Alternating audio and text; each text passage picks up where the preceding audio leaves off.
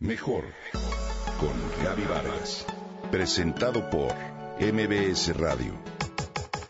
Comunicación, imagen, familia, mente, cuerpo, espíritu. Mejor con Gaby Vargas. Hace unos días en la calle donde vivo, me tocó presenciar el derribo de un árbol que amenazaba con tirar la barda de una casa. Cuando los trabajadores terminaron, pasé por el lugar y al ver que el árbol ya no estaba, sentí un vacío, como si hubiera perdido un compañero de vida a un viejo vecino. Entonces me quedé pensando en cómo poco a poco los citadinos nos hemos ido acostumbrando a un entorno cada vez más ajeno a la naturaleza. Para nosotros resulta normal que los ríos se entuben, los lagos se rellenen, que casi todo alrededor sea pavimento y cemento, que cada vez haya menos árboles. Con esta inquietud en mente me puse a revisar sobre el tema en Internet y me encontré con algunos ejemplos inspiradores de proyectos para reforestar varias ciudades del mundo. En estos proyectos, las autoridades, organizaciones civiles, empresas, pero sobre todo los habitantes de los barrios y colonias, han decidido tomar en sus manos la labor de plantar y mantener los árboles de su comunidad porque reconocen los múltiples beneficios que proporcionan. El arbolado en las ciudades desempeña muchas funciones esenciales para nuestro bienestar. Absorbe los contaminantes y amortigua el ruido, contribuye a regular el clima y con ello el ahorro de energía. Permite la captación de agua para recargar los mantos acuíferos y evitar inundaciones. Brinda un hábitat para la fauna silvestre.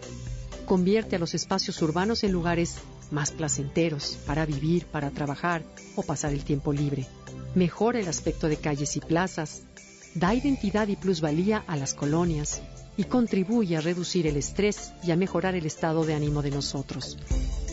Como en esas ciudades, nosotros también podemos organizarnos con vecinos y familiares para reforestar nuestras comunidades, pero antes debemos considerar varias recomendaciones, ya que un árbol mal mantenido o plantado en un lugar equivocado se puede convertir en un peligro. Si quieres asesoría puedes acudir a las áreas de ecología o servicios urbanos de tu delegación o municipio. Antes de sembrar un árbol, decide cuidadosamente los siguientes espacios. Elige la especie adecuada. Para ello se recomienda que sea una especie bien que se adapte a las condiciones ambientales del lugar y que conozcas las características de su crecimiento y lo que se necesita para mantenerlo. Escoge un sitio adecuado, con suficiente distancia de bardas u otros obstáculos o que no se encuentre debajo de cables eléctricos. Aunque el árbol debe crecer en un espacio confinado este debe ser suficiente para el desarrollo de sus raíces. Se recomienda tener una cepa de al menos un metro de diámetro y 80 centímetros de profundidad. Selecciona el ejemplar adecuado.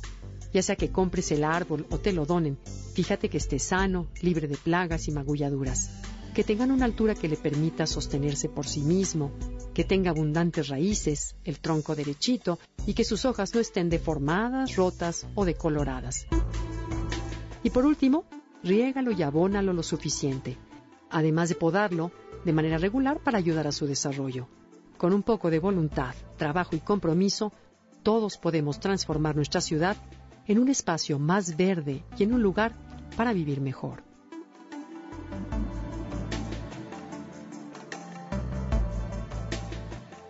Comenta y comparte a través de Twitter. Gaby-Vargas. Mejor con Gaby Vargas. Presentado por MBS Radio.